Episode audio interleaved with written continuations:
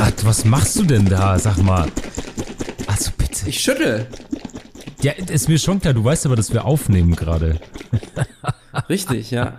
Und du wirst nicht glauben, was ich da gerade schüttel. Ich traue mich kaum Das zu klingt jetzt fragen. obszön.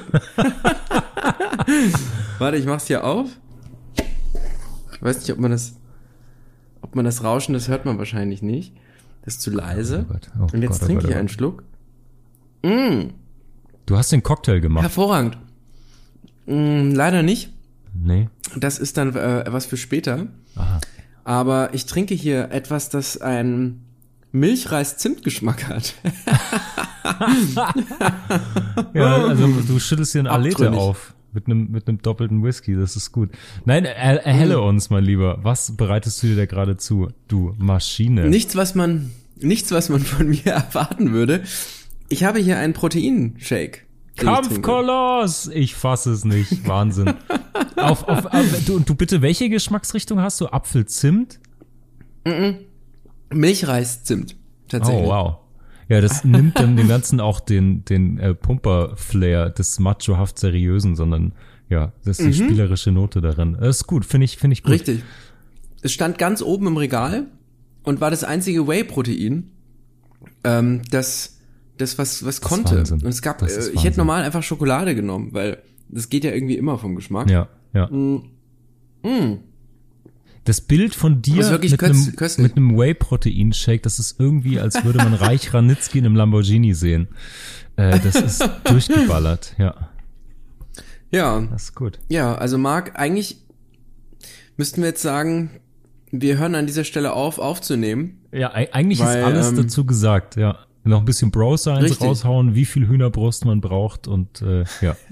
Aber ich glaube, ich glaube, wir dürfen uns, wir dürfen uns diesem Thema heute in Fugengold nähern, denn wir sind beide, wie haben wir uns früher genannt, Hähnchen-Chiefs, also ähm, dürre Lappen, äh, zweimal Lauch zum Mitnehmen waren wir. Äh, sehr, sehr lange sind wir eigentlich immer noch, wenn man ehrlich ist. Und äh, ich glaube, unsere Genese Richtung Sport ja, die wollen wir heute mal nachvollziehen und überlegen uns ein bisschen, liebe Fugis, heute, was ist denn mit dem Sport und der Kultur, die sich um den Sport und den, das, den Leistungsbegriff, der damit einhergeht, so entspinnt. Und äh, das passt ganz gut zur, zur Staffel, zur Staffel der Kulturmaschine. Ihr wisst Bescheid, diese ganze Staffel steht unter dem, unter dem Banner der Kultur und dieser Kulturmaschine, die uns bewegt, die wir bewegen. Und ja, heute wollen wir ein bisschen reinschauen in die gute alte Leibesertüchtigung, wie ich immer sage. und ich finde das Wort deswegen so schön, weil der Leib, das hat ja direkt so eine christliche oder religiöse Konnotation. Das hat so ein, so was Spirituelles schon fast, ne? Der Leib, der Leib Ja, der Fugis und so wird absolut. bewegt. Und äh, ja, außerdem wollen wir heute damit aufräumen, dass all die Nerds und die teigigen Philosophiestudentinnen keine Ausrede mehr haben. Denn zu denen haben wir auch in irgendeiner Weise gehört und äh, ganz vergeistigt unsere dürren Gerippe durch die Gegend getragen. Und ja, jetzt gucken wir uns heute mal die Bruchstelle Sport an. Was sagst du? Ich sag, lass Info, Intro rollen, ich, ich kann es kaum noch erwarten. Okay, während das Intro rollt, gib mir 20, du Sau. Ladies and Gentlemen, es ist hoffnungslos, aber nicht ernst. Sünden, Laster, Sinnkrisen und Verfehlungen sind das Krakelle unseres Selbstbildes. Was tun mit den Rissen, die der Alltag in unsere Wunschbiografie zieht? Dem Unerwarteten, den Fauxpas und Fehler, die wir machen. Wir vergolden die Bruchstellen des Lebens mit Kultur und Kitsch, Philosophie und Pop, Hochmut und Humor. Wo das Schmutzige und das Heilige sich küssen, finden wir das Fugengold. Hirat, eine Frage noch. Was benutzt du eigentlich als, als Zugabe die Flüssigkeit in deinem Shake? Ist das selbst gezapfte Stutenmilch oder hast du irgendwie was anderes gewählt? Äh, Whisky, tatsächlich. Ja, sehr gut. es So gibt guten- nichts Schöneres als Barolo. 200 Milliliter ja, oder so, genau, Rotwein. Nein, tatsächlich ähm, habe ich äh, Cashewmilch oder Hafermilch. Ungesüßt jeweils. Oh Gott, oh Gott. Ich Ähm. weiß schon, wie viele Hörer wir jetzt gerade verlieren, aber sei es. Oder dazu gewinnt vielleicht, ja. Ja, äh, Man die- unterstellt die- mir immer einen ungesunden Lebensstil und es stimmt nicht so ganz. Ja. so 50-50. Ja. Am Tag, am Tag der oh. Proteinshakes rauchen wir auch nur Filterzigaretten. Also ist schon, ist schon richtig stramm das Fitnessprogramm. Richtig. Sonst nur Rothändler, Rival oder filterlose Gitan. Je nach Laune und Gitan Wetter. Mais, ja. Genau. Okay, Nein, also ey, wir, wir müssen mal ran. Das war jetzt unser unser Warm-up. Ich glaube, wir sind aufgewärmt. Die Matten sind ausgerollt. Die riechen auch schon so ein bisschen wie so eine gute Fitnessmatte riechen muss. Das haben wir jetzt alle vor dem vor dem geistigen Näschen. Und jetzt, ähm, wie nähern wir uns dem? Es ist ja fast eine Art Konfrontationstherapie für Fugis, würde ich sagen, dass wir hier über Sport sprechen. ja, das ist das Thema, was uns eigentlich am wenigsten nahe liegt, zumindest wenn es um Sport angucken geht oder Sport, oh Gott, ja. ja, Sport angucken in irgendeiner Art und Weise. Aber ich muss sagen, Marc, ich wüsste gerne, wie deine sportliche Genese ist. Mhm. Und im, im, Vorfeld kann ich dir mal kurz meine, kann ich dir mal meine benennen, ja, denn tatsächlich bin ich nicht unsportlich. Mhm. Und ähm, wie soll ich das sagen? Ich glaube, der Eindruck ist vor allem dadurch entstanden, weil ich ja einen sehr lebendigen Lebensstil pflege, den du ja sehr gut kennst, weil du ihn nämlich genauso pflegst, ja. Ja. Und der hat normalerweise, naja, was hat er auf der Tagesordnung? Viele Zigaretten, viel Kaffee, viel Alkohol, leckere Drinks, gutes Essen. Das darf dann auch mal gut und gerne was Fettiges sein ja. und muss aber nicht, ja. Es ist, hat immer irgendwie eine gewisse Eleganz oder eine gewisse Jerkiness. Mhm. Aber es ist immer irgendwie stilvoll. So, zumindest mhm. ist das so gewollt. Und in seltensten Fällen sitze ich auf der Couch und esse Spaghetti aus dem Topf vor dem Fernseher, wobei das früher auch manchmal vorgekommen ist. Das war aber hauptsächlich zu Studentenzeiten. Ja. Und das kollidiert natürlich mit Sport, denn wenn ich an Sport denke, denke ich gleichzeitig an zwei andere Begriffe, nämlich Fett und Körper. Ja? Ja, exakt, exakt. und an Disziplin. Darüber haben wir aber schon mal in einer eigenen Folge gesprochen. So, ja. jetzt zu meiner Genese. Also, man unterstellt mir also, dass ich das vielleicht äh, ja nicht so mache mit dem Sport, aber das stimmt nicht, denn ich bin ja jahrelang exzessiv Skateboard gefahren. Jetzt kann man darüber streiten, ob das Sport ist. Über den Begriff selbst können wir später gerne sprechen und mhm. über die möglichen Definitionsversuche. Aber naja, es ist auf jeden Fall äh, im Feld des Begriffs und es ist eine anstrengende und kreative Sache. So, das habe ich, das ist die einzige Sache, die ich wirklich, wirklich lange am Stück und ja kontinuierlich täglich gemacht habe. Ich habe dann eine Zeit lang im Studium noch gefochten, also Sportfechten, kein mhm. bescheuertes akademisches Fechten, sondern mhm. Sportfechten mhm. und habe dann mit Florett angefangen und später dann auch Degen. Und das ging aber nicht so lange, das waren ja vielleicht vier Jahre oder so und mit Unterbrechung. Naja, Studium eben, ne? Wenn man mal heimgefahren ist, hat man eben nicht das Training besucht, mal so, mal so. Und dann habe ich eine Phase gehabt, in der ich ins Fitnessstudio gegangen bin. Da bin ich anderthalb, zwei Jahre ins Fitnessstudio und habe eigentlich nur allgemeine Fitness gemacht. Also da ging es tatsächlich nur darum, irgendwie sich zu bewegen einfach, dass man mhm. so ein bisschen fit bleibt. Und das war hauptsächlich Cardio und ein bisschen leichtes Krafttraining. Und ich habe da aber auch nicht so drauf geguckt, irgendwie, wie ernähre ich mich oder sonst was, sondern ich habe das einfach gemacht, um eben ein bisschen fit zu bleiben und nicht eben ja nur zu rauchen die ganze Zeit. Und dann habe ich eine Phase gehabt, da bin ich wieder ins Fitnessstudio gegangen. Das ging wieder so zwei, drei Jahre. Und das war wieder ganz kontinuierlich. Dann aber auch echt, da hatte ich angefangen, Low Carb zu machen und äh, wollte auch gleichzeitig ein bisschen Muskel aufbauen und äh, habe das dann eben gemacht. Bin eisern jeden zweiten Tag ins Fitnessstudio gegangen und habe da mein Programm durchgezogen. Und in diesem Zusammenhang mich eben dann auch ein bisschen mit Ernährung auseinandergesetzt und so weiter. Und da hat man dann, das war eine Zeit, da war ich wirklich sehr, sehr fit. Da hat man dann noch echt was gesehen tatsächlich, weil ich eben die Ernährung umgestellt habe. Mhm, mh. Und heuer ist es so, damit sind wir sozusagen am Ende meiner sportlichen Betätigung, ja. dass ich keine Lust mehr habe, ins Fitnessstudio zu gehen. Ich hatte auch damals keine Lust. Also nicht nur jetzt irgendwie aus, aus Gründen der Disziplin und weil man sich überwinden muss, sondern ich mochte diesen Kontext einfach nicht. Ich mag auch bis heute dieses Fitnessstudio. Also, ist einfach zu, so ein zu lästiger, nerviger Raum. Ja, wirklich, das ist Dantes Achterkreis, den er vergessen hat aufzuschreiben. Es ist wirklich, ja, ja. es ist furchtbar. das finde ich super. Das ist ganz groß. Ja, genau. Also, ich meine, stell dir mal vor, ich glaube, das hatten wir in einer unserer frühen Folgen, als wir Sport gedisst haben. Aliens kommen auf die Welt und das ist das erste, was sie sehen. Die gucken durch so eine Glas Glasfassade in so ein Fitnessstudio ja. rein, oder? Ja, total, doch, total. Die, also, lassen, die lassen Korb Bananen da und fliegen wieder weg. Ja, 100 Prozent. Richtig. Oder sie fangen wirklich direkt den Krieg an, deswegen, ja. Also, ja, weil sie sagen, das kann nicht sein, ja. Ja, ja, tatsächlich. naja, wie dem auch sei. Also, und da habe ich das dann durchgezogen und jetzt ist es so, dass ich wieder so seit fünf, sechs Monaten, äh, ja, sehr, sehr diszipliniert ein HIIT-Training mache. Mhm. Und das geht immer jeden zweiten Tag eine halbe Stunde, immer am Anschlag, 50 Sekunden Übung, 10 Sekunden Pause. Und meistens, also je nachdem, ich wechsle immer so nach zwei, drei Monaten oder nach drei, vier Monaten vielmehr wechsle ich dann immer die, den Plan, so wie man das macht. Jetzt bin ich quasi bei, also beim zweiten Plan angekommen. Der ist jetzt weniger gerätelastig. Ich habe hier auch ein paar Geräte, hauptsächlich ähm, Eigengewichtsübungen.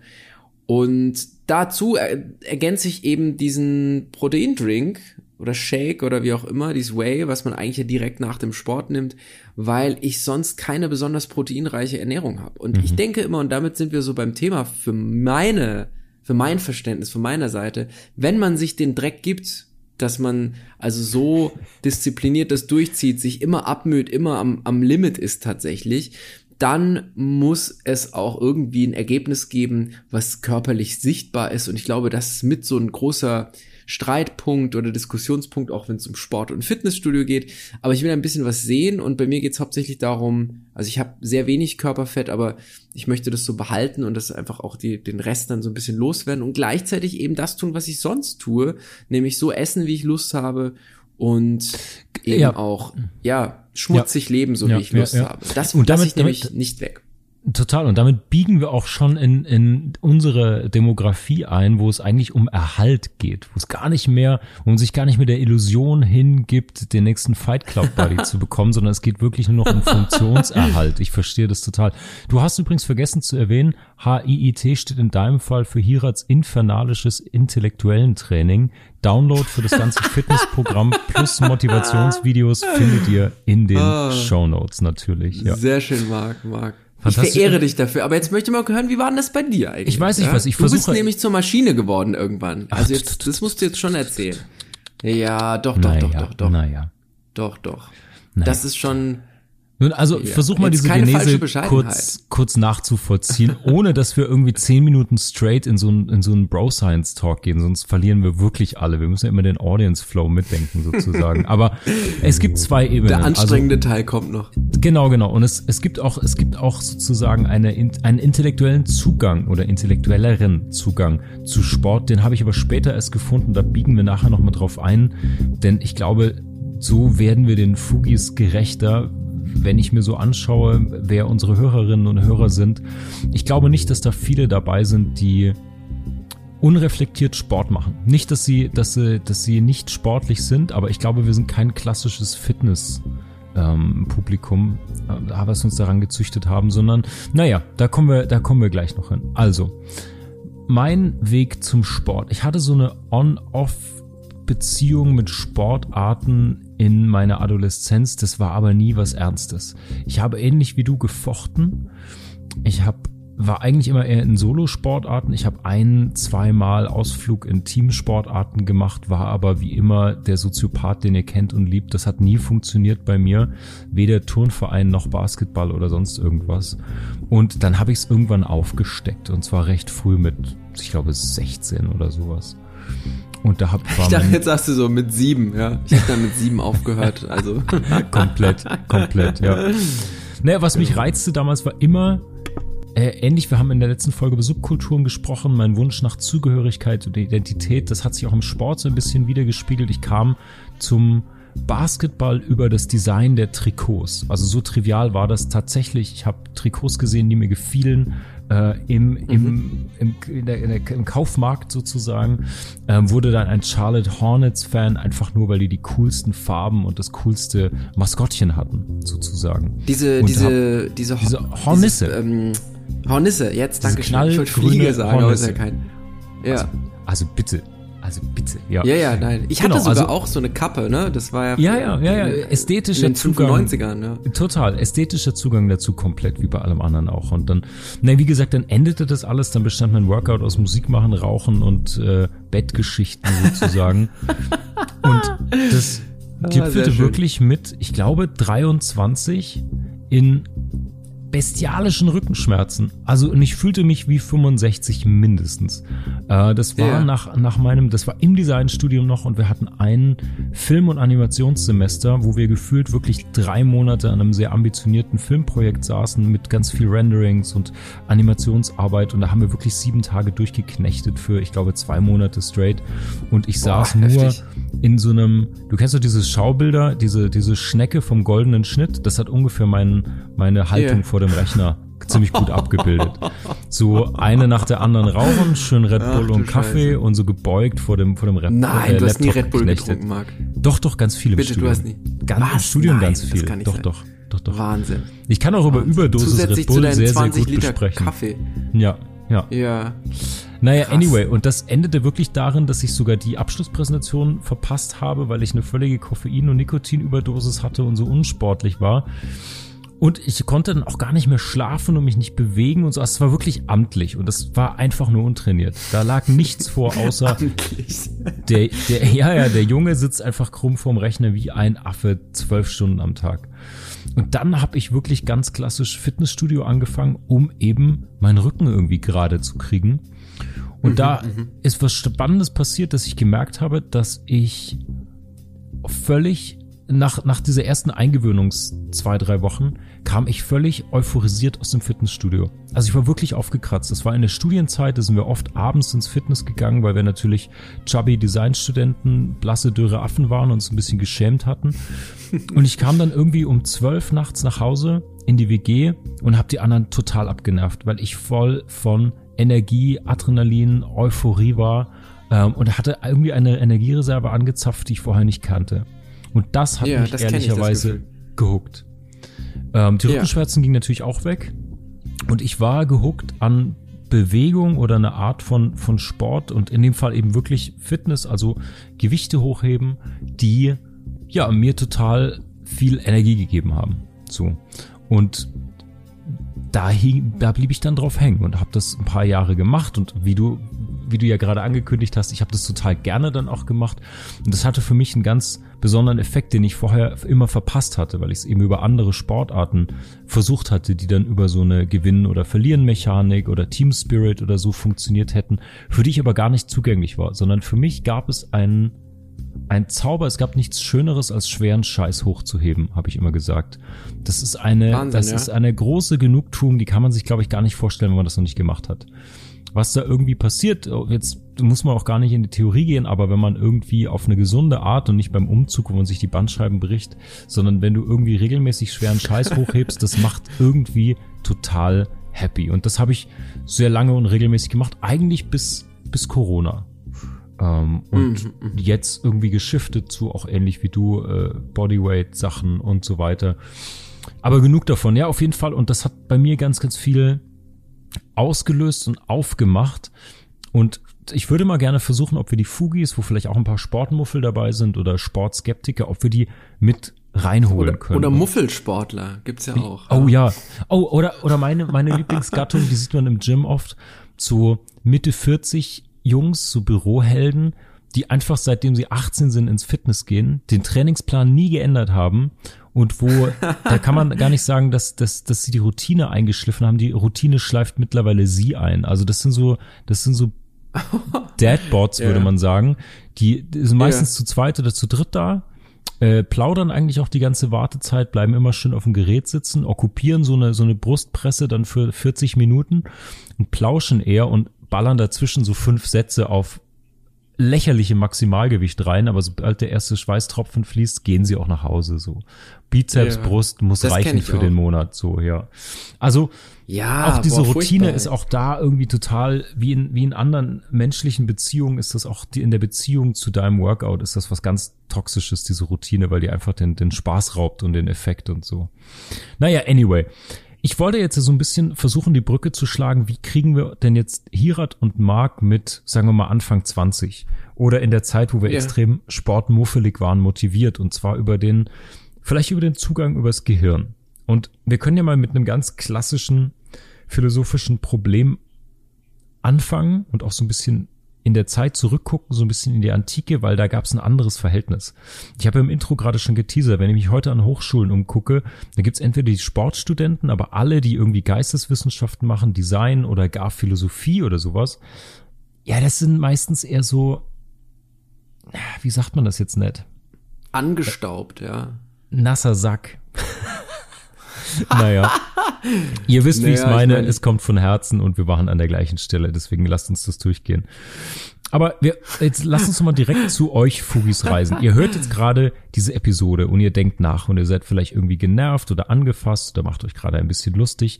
Aber jetzt lasst doch mal ganz klassisch anfangen mit der Frage, wer hört denn jetzt genau zu und wer denkt denn jetzt da gerade, was sind das für zwei Idioten und warum enttäuschen die mich gerade? Und ich dachte, die sind cool. Das ist doch jede Folge so. Das ist unsere Stammhörerschaft ist nur da, weil sie sich jedes Mal genau das denken. Exakt, exakt. aber das ist doch auch ein Grund dran zu bleiben. Und Oder ich will sie, aber sie auf warten auf eine Folge, wo wir alle Themen, die wir irgendwann mal benannt haben und nicht besprochen oh, haben, in einer Folge abkanzeln. Das ist geil. Das ja. machen wir aber zur Zuhöreraufgabe. Wenn sich jemand die Mühe macht, die offenen Punkte zusammenzufassen, und uns zu schicken, dann, machen wir dann das. handeln wir das irgendwann ja. in einer XXL-Folge ab. Die wird 24 Stunden gehen, aber dann machen wir das.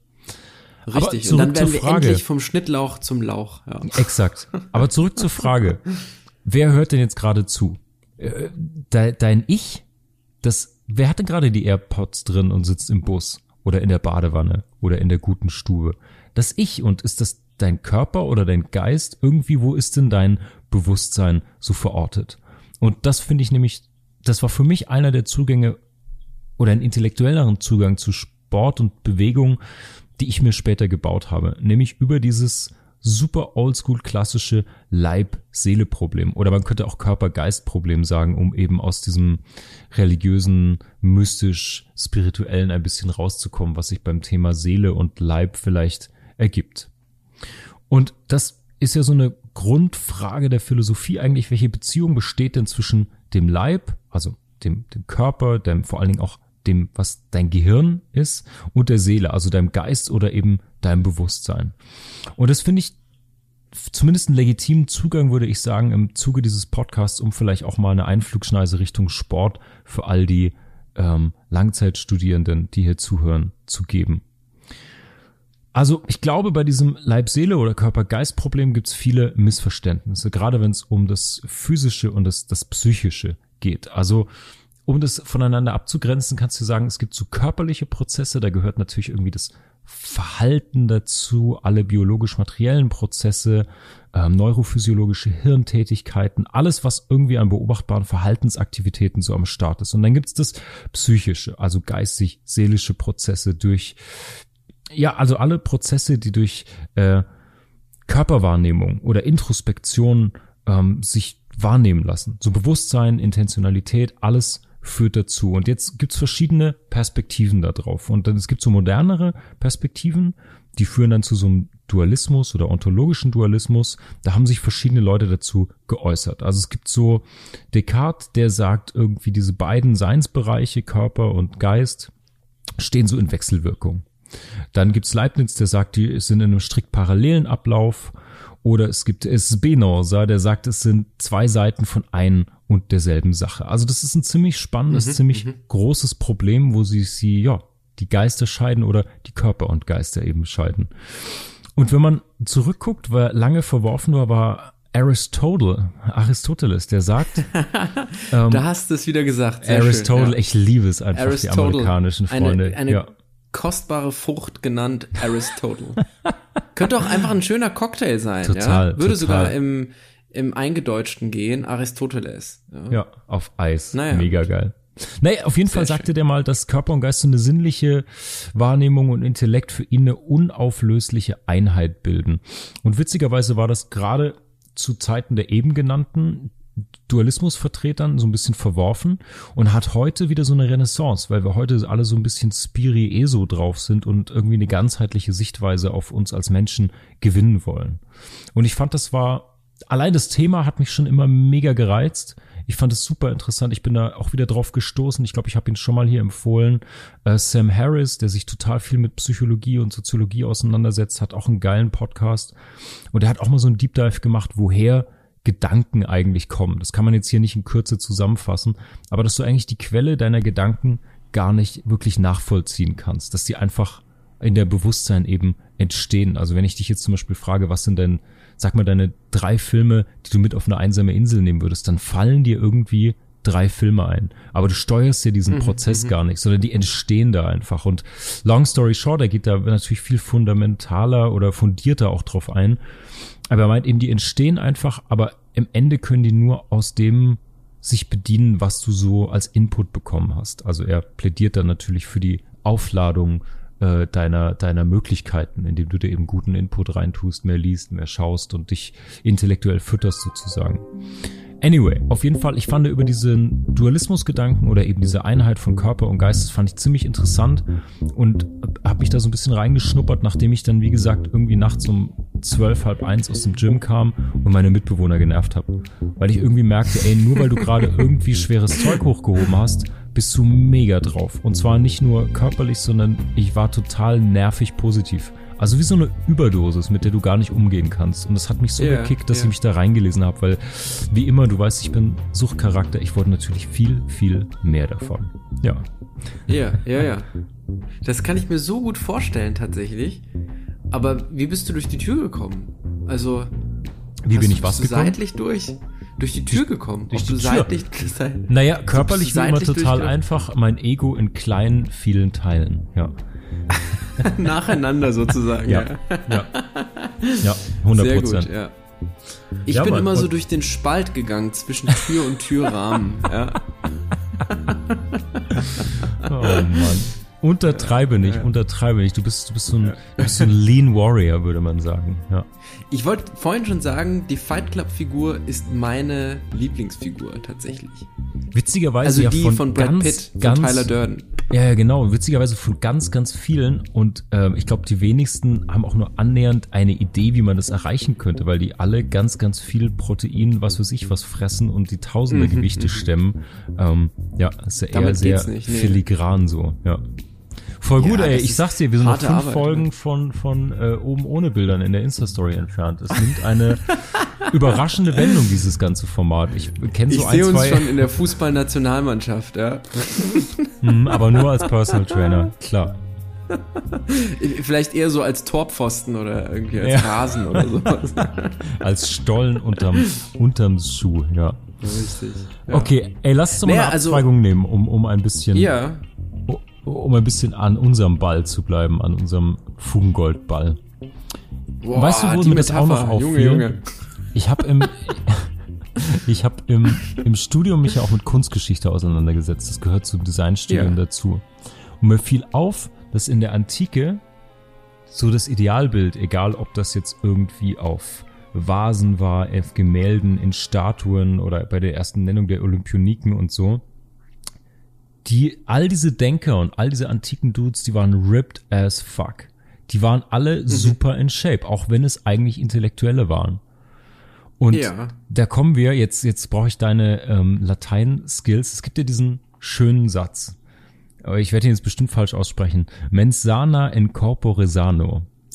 Ähm, du hast ihn so tatsächlich richtig ausgesprochen, ja. Juvenal ist das, ja. Exakt, exakt. Was, was so viel heißt, ein gesunder Geist in einem gesunden Körper oder wie der, wie der gute alte ungewaschene Volksmund sagen würde, ein gesunder Geist lebt in einem gesunden Körper, nicht wahr? Genau.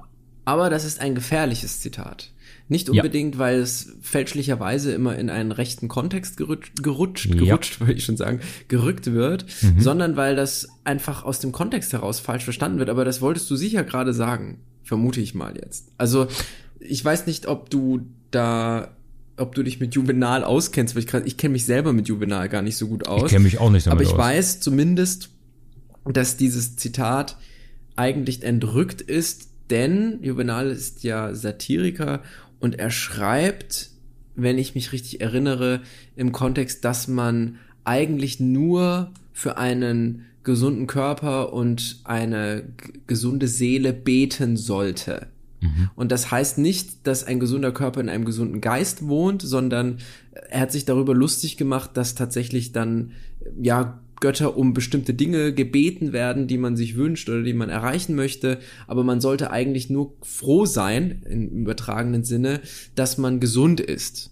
Ja. Und eben also psychische Gesundheit, schrägstrich seelische Gesundheit mhm. Und eben körperliche Gesundheit.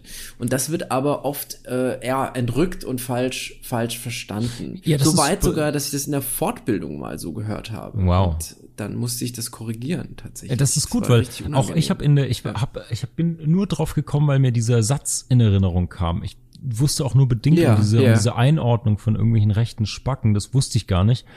Aber dieses Narrativ, auch wenn es natürlich, wenn du das jetzt auflösen konntest, zum Glück, das findet sich aber trotzdem in vielen antiken Dokumenten Auf wieder Fall. oder auch in der Denkweise, weil eigentlich Richtig, ist es ja ein ja. Hinweis darauf, dass gerade in der künstlerischen Darstellung, wenn wir uns von dem nähern, wie ich es kennengelernt habe, dass du natürlich das Innenleben einer, einer Person oder eines Helden oder eines Denkers, den du porträtieren willst, nur bedingt in Bildhauerei und Malerei zum Ausdruck bringen kannst, künstlerisch.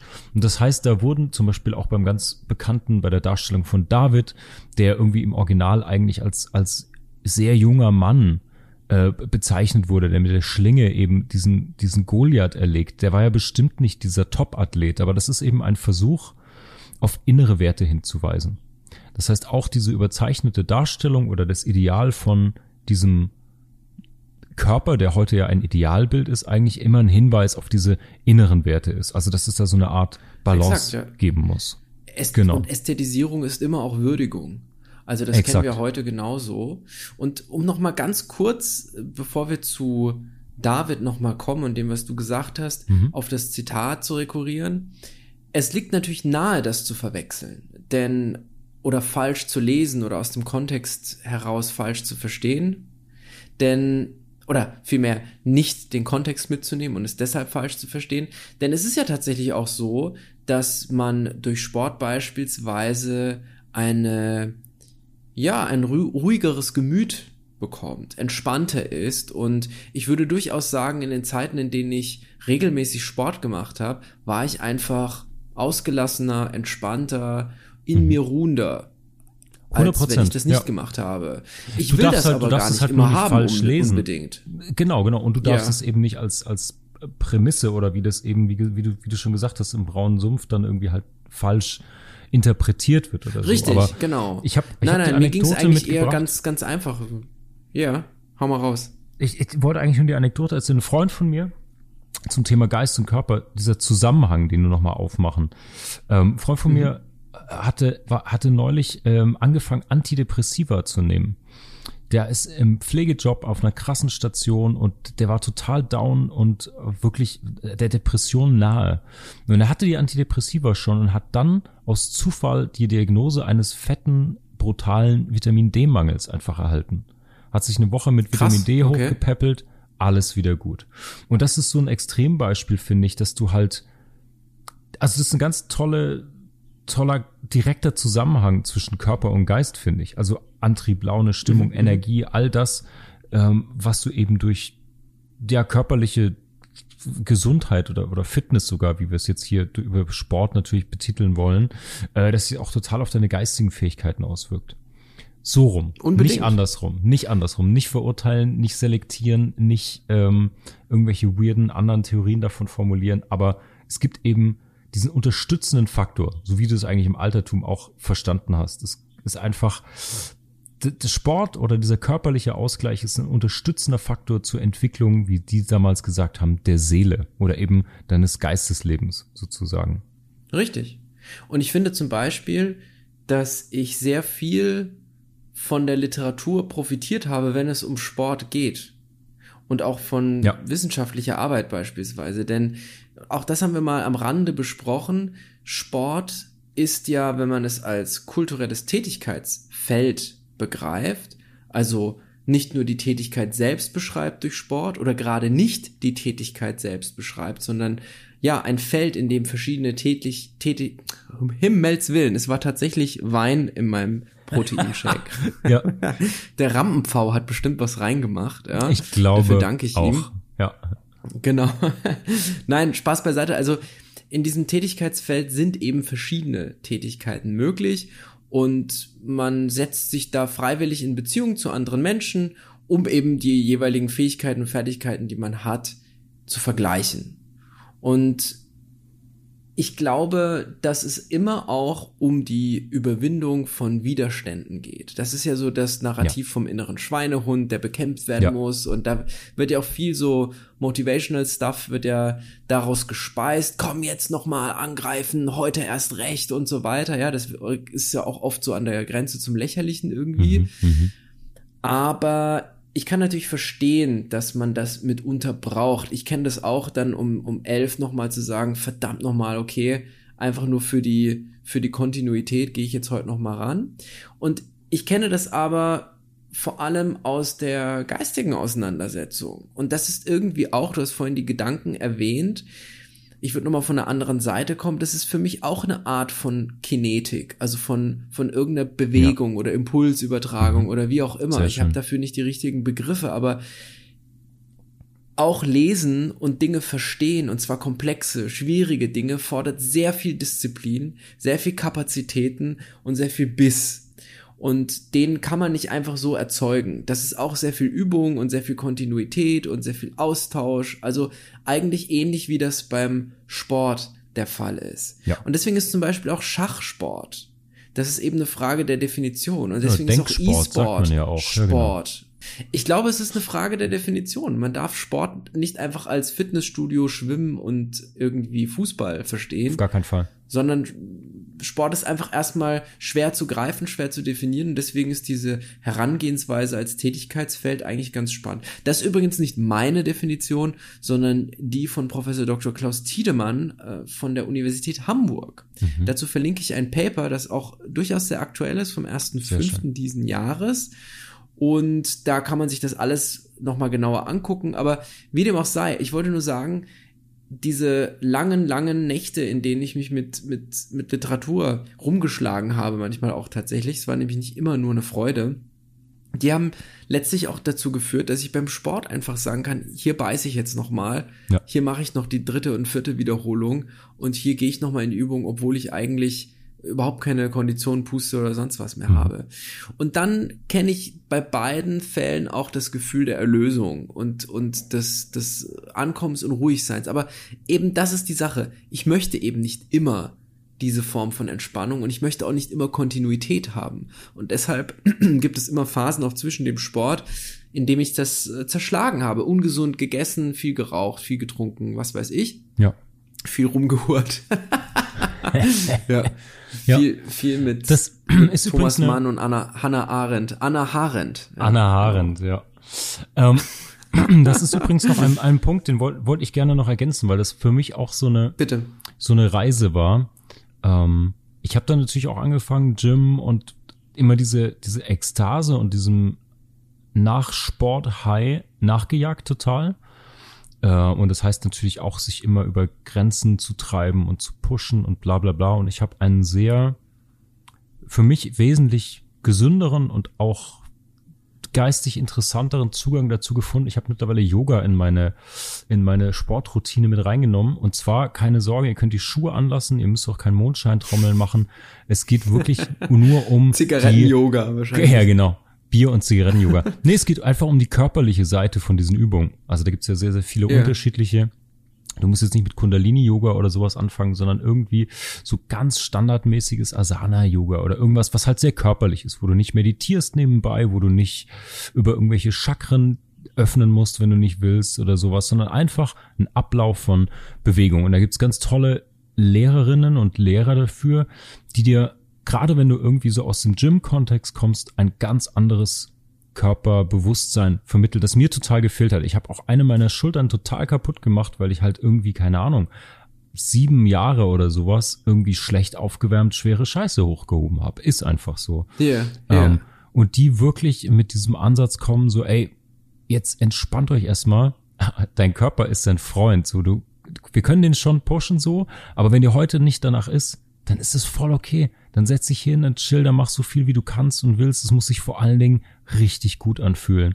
Und ich habe über Yoga und je länger ich es mache, ehrlicherweise reißt es auch nicht ab, dieses gleiche Hochgefühl von diesem, von diesem körperlichen, was ich sonst über das Gym hatte. Dass du aufhörst und du hast so wirklich diesen, diesen Rush und du bist irgendwie aber auf so eine entspannte Art. Also nicht irgendwie, nicht der Hartalk, sondern so ein paar gemütliche Glas Wein von diesem Hochgefühl, yeah. weißt du, als Vergleich.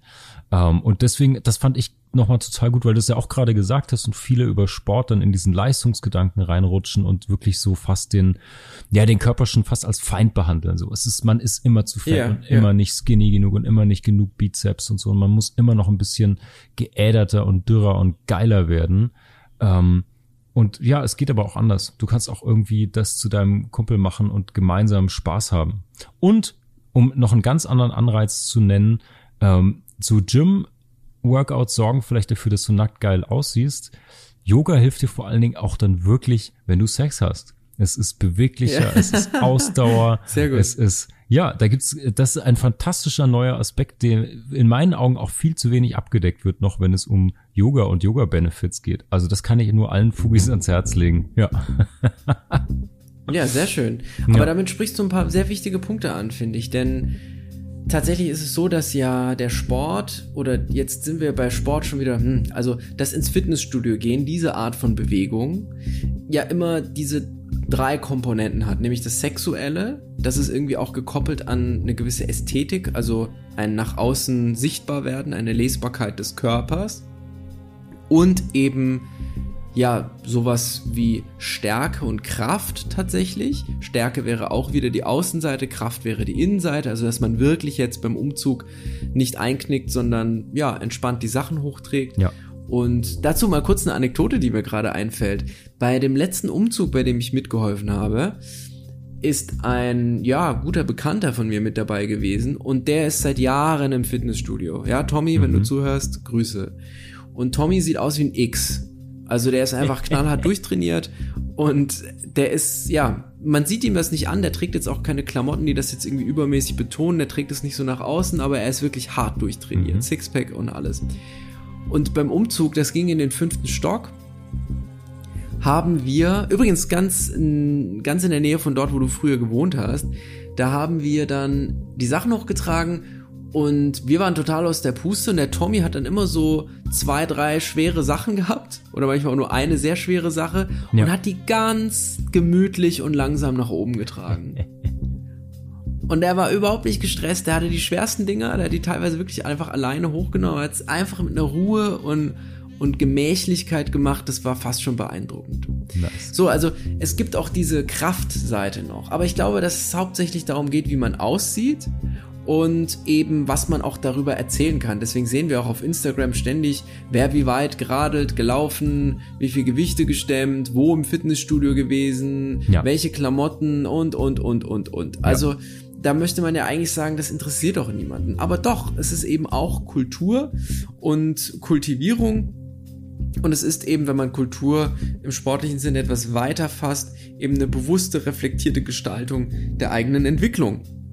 Genau. Und die kann man eben beispielsweise dokumentieren. Ja, und da würde ich, da würde ich mal gerne einhaken, weil ich finde es total interessant. Bitte? So, wir kamen ja gerade von Michelangelos David und so und meinem Erstkontakt mit Körperbildern oder so einer bewussten Wahrnehmung über die, über die Kunst. Und da fand ich es total interessant, weil da ergibt sich natürlich sehr, sehr schnell ein, der Begriff der Ästhetik und von Schönheitsidealen. Und vor allen Dingen Richtig, in der Kunst eben vom, vom Abbild des Körpers, also von einem Menschenbild.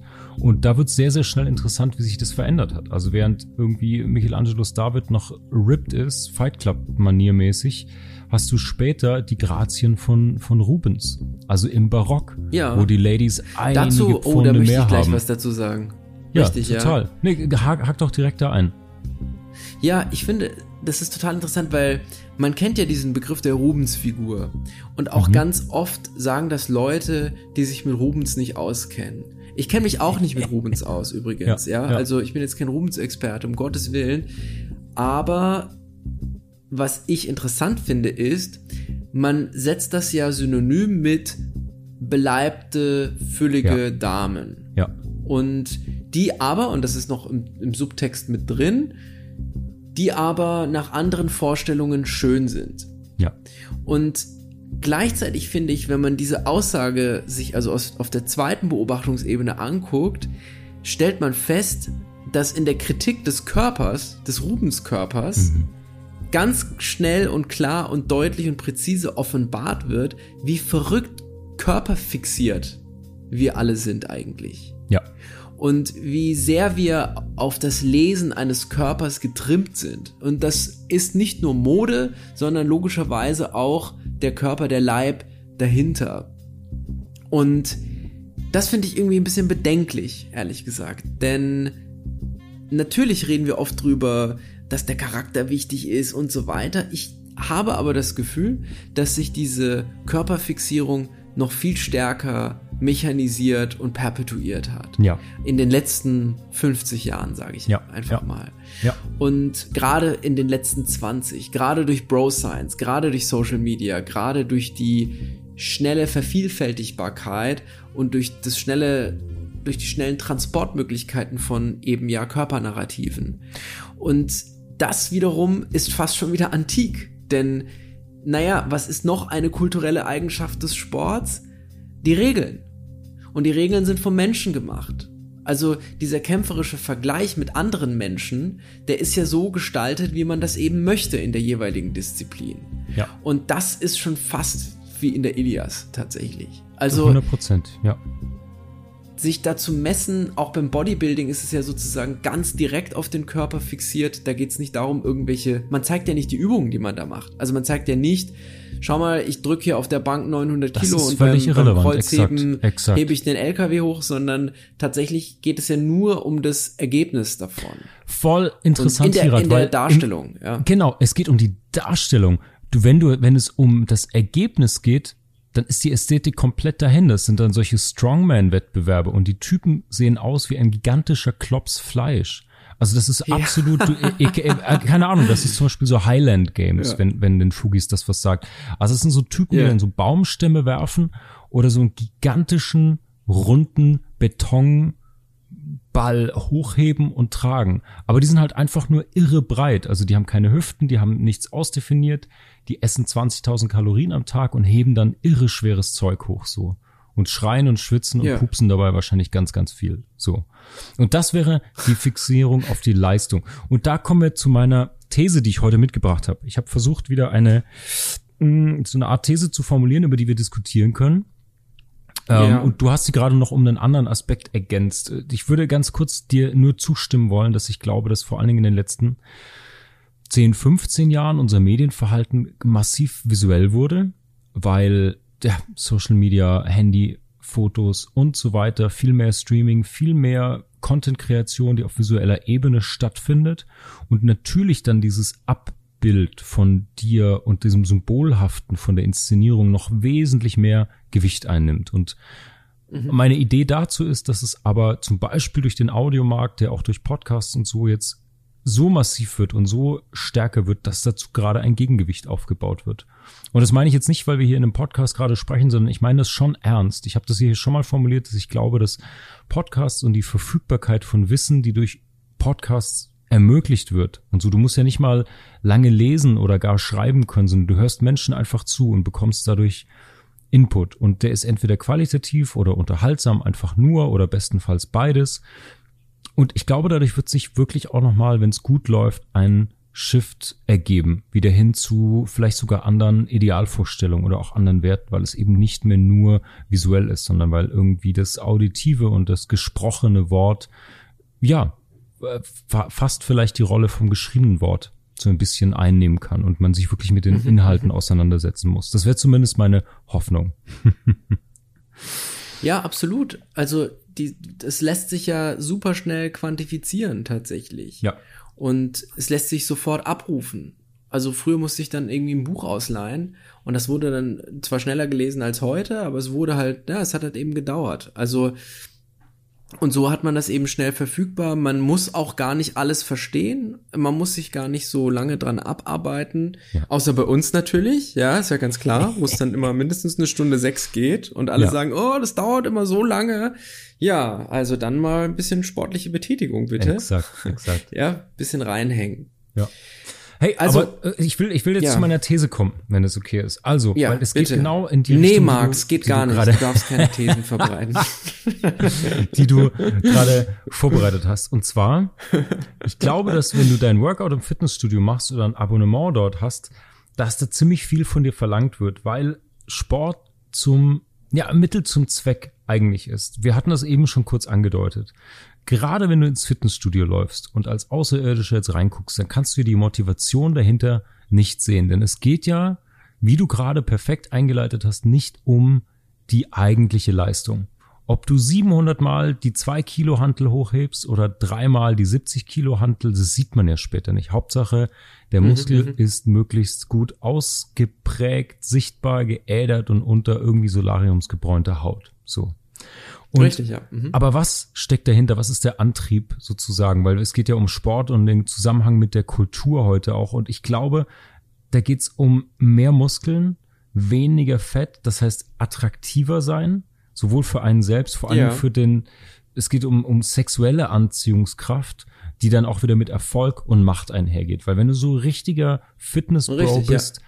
hast du oft natürlich geht es auch einher mit anderen Narrativen von Sportautos, einer gewissen Mode, einem gewissen Zeigen, was man hat.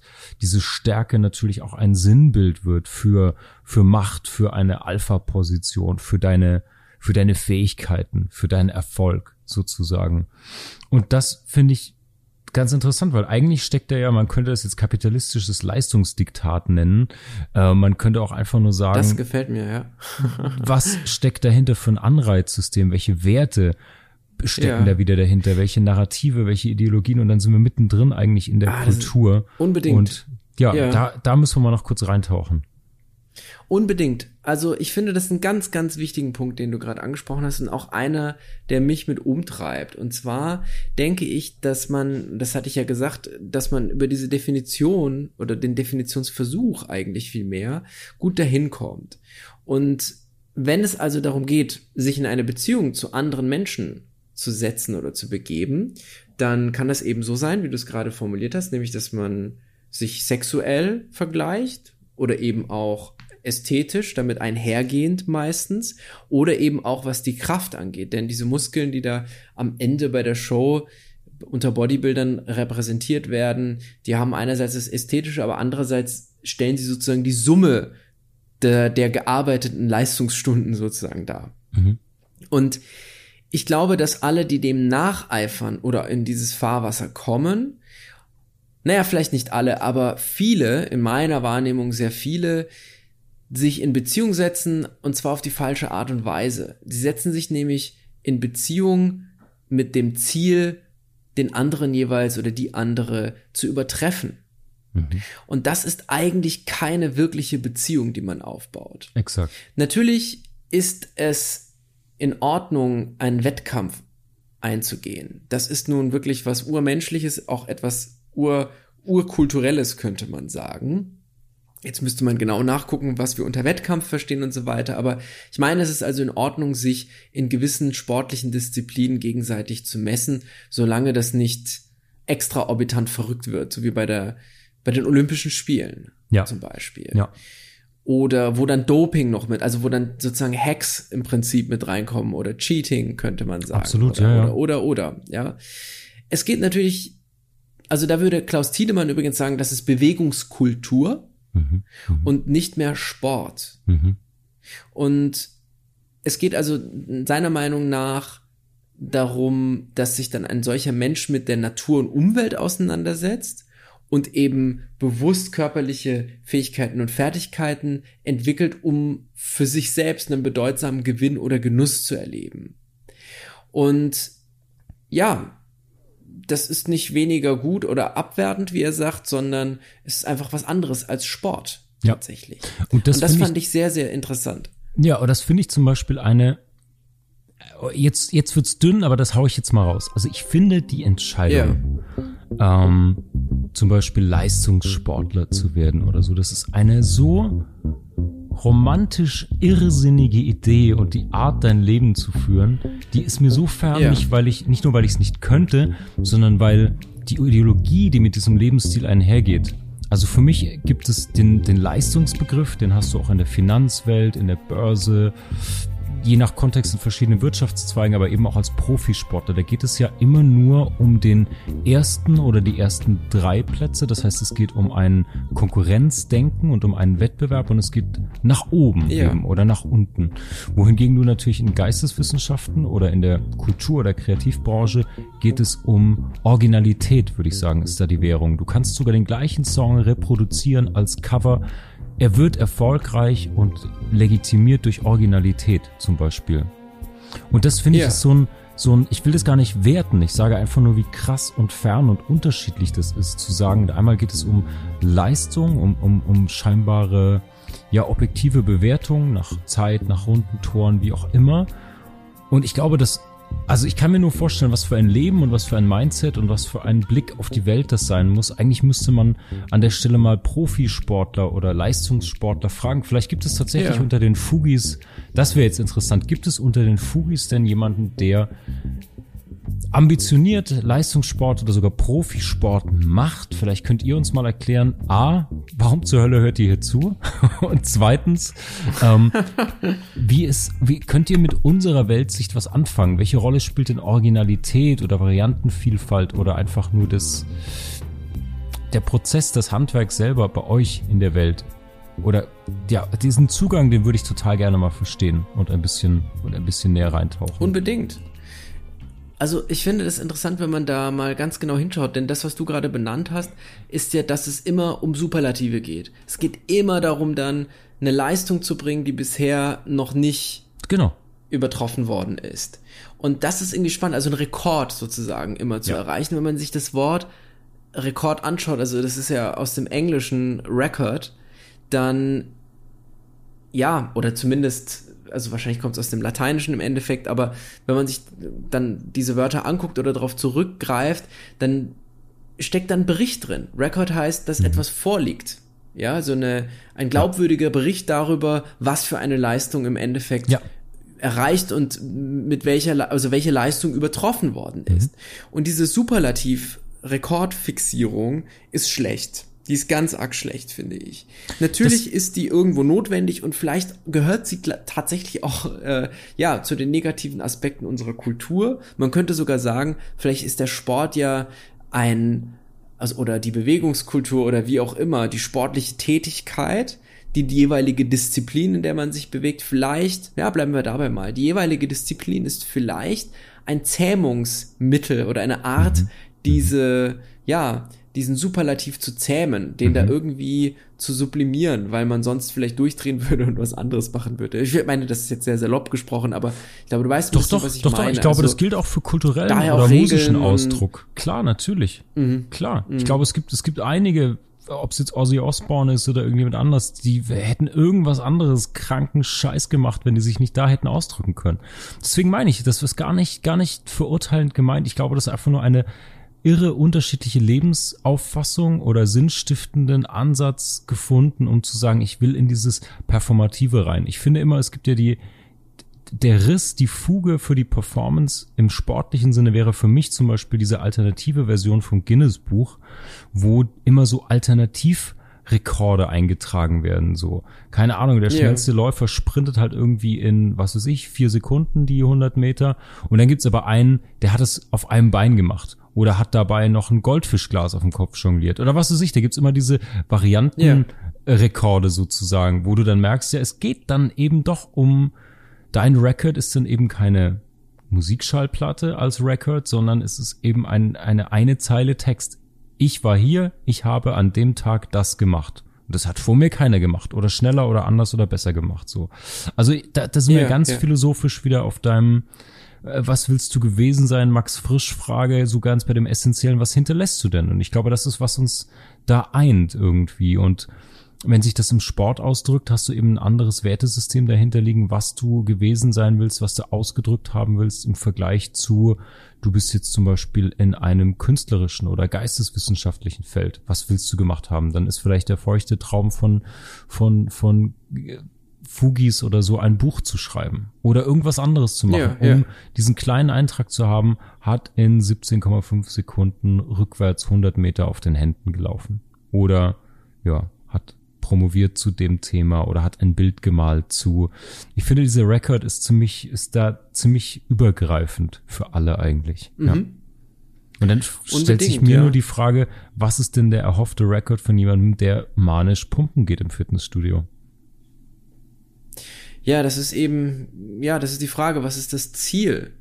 Also es geht immer darum zu übertreffen. Das ist ja ein, ein sich perpetuierendes System. Es, mhm. es geht immer um das Mehr noch mehr. Arnold Schwarzenegger nennt es ja in, in Pumping Iron, kommt, kommt man ja yes. da so ein bisschen näher dran. Da wird ja gefragt, was, was so ein bisschen das Ziel ist oder warum er das macht. Und dann sagt er ja, the pump. Ja, also. It's like an so orgasm. genau, ja. Aber sogar, I come in the studio, I come at home. So genau, richtig, ja. I come all the time, imagine the life I have, I come all the time. Geil, das ist der Beste. äh, schreibe ich mir direkt auf, packen ja. wir in die Show Notes. Arnold Cumming. Das Gruselige ist ja, dass Arnold, also der ist jetzt nicht grundsätzlich unsympathisch oder so, aber da in dieser Szene finde ich ihn unglaublich sympathisch, obwohl er ja über etwas spricht, das mir eigentlich relativ fremd ist. Nicht das ja. Kommen, sondern tatsächlich den, diese, diese exzessive Art von Sport einfach. Mhm. Also, ich möchte noch mal auf unsere Show Notes verweisen und auf den Artikel von Professor Dr. Klaus Tiedemann, denn der differenziert das jetzt nochmal feiner, als wir das hier in der Folge machen können, was eben Bewegungskultur, was Sport, was das Tätigkeitsfeld ist und so weiter. Also diese Begriffe, mit denen wir mhm. so ein mhm. bisschen operieren. Aber er hat ein schönes Beispiel, das ich gerne noch zum Besten geben würde. Und zwar, stell dir mal vor, du willst einen Bus erreichen und du sprintest. Mhm. Ja? Und dann wirst du beim Sprint überholt von jemandem, der auch zu dieser Bustür rennt und der kommt dann rein und der Bus schließt die Türen und fährt weg und du erreichst sie nicht mehr und dir gucken die Leute aus dem Bus nach. Wie fühlst du dich? Oder umgekehrt. Du bist diejenige Person, die eben an dem anderen Sprintenden oder der Sprintenden vorbeizieht und in den Bus springt. Wie fühlst mhm. du dich? Das ist nicht ganz ein Beispiel, ich habe es jetzt ein bisschen weiter gestrickt. Ihm geht es um die ins, ums ins Beziehungssetzen, um die vergleichende Beziehung und ich finde diese Art von vergleichender Beziehung besonders spannend. Also das ja, gut. das ist gut. Das ist das, jetzt noch Wettkampf? Ist das Wetteifern und Streiten? Oder ist es schon so eine Art Dominanzgebaren und mhm. Machtkommunikation? Mhm. mhm. Also schwierig. Und deshalb ist nämlich zum Beispiel für Tiedemann Fitnesstraining oder Bodyshaping kein Sport tatsächlich. Ja. Ja, das ist gut. Das ist sehr, sehr gut, weil der ein einziger Gegner ist, aber das ist eine, das ist schon fast eine Meisterschaft. Dann wärst du selbst besser zu sein als gestern und das nimmt ab. Das ist der Lauf der Dinge. Du wirst schlechter werden, auf jeden Fall über die Zeit. Also es ist einfach, das stimmt, ist der Wettbewerb mit sich selbst, ist das ein Sport, der ja als, als Wettbewerbssport auch nur gelten kann. Das ist ziemlich gut. Ich habe übrigens von einem Kollegen von dir, den wir hier noch gar nicht genannt haben, den können wir aber mal äh, nennen, noch einen schönen Beitrag zu dem Thema gerade gehört. Ich ah, verlinke ah, das Video. Ähm, Arnold erklärt, auch Lehrer hat Erklärvideos für ah, Schülerinnen ah, und Schüler. Ja. Und er hat auch mal über Körperbilder und Schönheit gesprochen. Und er hat einen schönen Begriff, einen Begriff genannt von Hans Belting, und zwar den Körperverlust. Und den fand ich ziemlich mhm. interessant, weil der sollte noch erwähnt werden, auch für dich und mich, weil wir ja auch äh, Pumper sind und waren sozusagen in unseren kleinen bescheidenen Möglichkeiten. Ich war, ich war eher Pumpernickel, aber ist auch okay. Sehr gut. Sehr, sehr gut. Pumpernickel mit einer Prise Schnittlauch oben ah, drauf. Ich lieb's, ja. ich lieb's. Ja, ja. Pumpernickel. Siehst du mal, jetzt habe ich hier, jetzt habe ich hier dein, deine, versucht mit dir zu wetteifern, indem ich deinen Hauptskill, was die Metaphern angeht, nämlich ja. in dem Fall die kulinarischen Metaphern, die habe ich gemerged zusammen und ich bin, mit, und ich bin total mit, stolz mit so Körperthema. Ich bin total Danke. stolz auf dich. Danke, ich setze dich heute aufs Treppchen und pinne dir eine goldene Medaille an. Ich liebe es. ähm, naja, aber ganz kurz, um, dieser Körperverlust, das fand ich nämlich eine richtig geile These, weil da geht es darum, wenn wir die gleichen Idealbilder teilen und auch auf die hinstreben, dicke Muskeln, dünne Taille und so weiter, dann setzt dieser Körperverlust ein, nämlich die Individualität geht verloren. Das heißt, und das finde ich hochinteressant, wenn wir den gleichen Idealbildern, vor allen Dingen körperlich nacheifern, dass du deine Individualität dadurch natürlich auch verlieren kannst. Und das ähm, sieht man, glaube ich, wenn ja. man ähm, wenn man auf so eine Bodybuilder-Bühne guckt oder auch so schon ins, ins Gym reinschaut, wenn das ein bisschen ambitionierter wird. Und das kann man natürlich sich äh, butterzart zurechtlegen, wenn man irgendwie fauler äh, Geisteswissenschaftsstudent ist und sagt, ja, ja, ich bin aber individuell mit meinem Dadboard, mit meinen Buddha-Hüften hier. Ähm, so ist es nicht das gemeint. ist auch, genau, das ist genauso verquer. Ja. Ja, genau. Sondern, aber ich fand das nochmal einen geilen Aspekt. Ähm, ich glaube, uns fehlt jetzt die Zeit, um da nochmal richtig tief reinzugehen. Aber Hans Belting mit diesem Körperverlust fand ich nochmal einen interessanten weiteren Blinkwinkel nochmal dazu. Ja, um da nochmal einen anderen Aspekt reinzugeben, nochmal einen kleinen Riss aufzuzeigen, den wir jetzt zwar nicht vergolden können, aber das ist ja einfach die Hausaufgabe dann.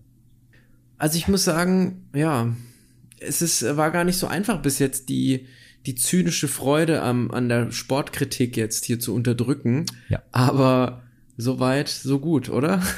ich, ich würde sagen, wir haben das auch gar nicht so verkehrt gemacht. Also ich kann tatsächlich auf, an dieser Folge nur als Fazit ziehen mit all dem, was wir gesprochen haben. Ich kann, wie gesagt, nur meinen Zugang teilen, weil ich so ein bisschen Frieden gemacht habe. Richtig, ja. Sowohl der Tatsache, dass ich ein fauler Lappen war, als auch der Tatsache, dass ich mal total ambitioniert im Gym war und jetzt versuche, diesen Mittelweg zu gehen.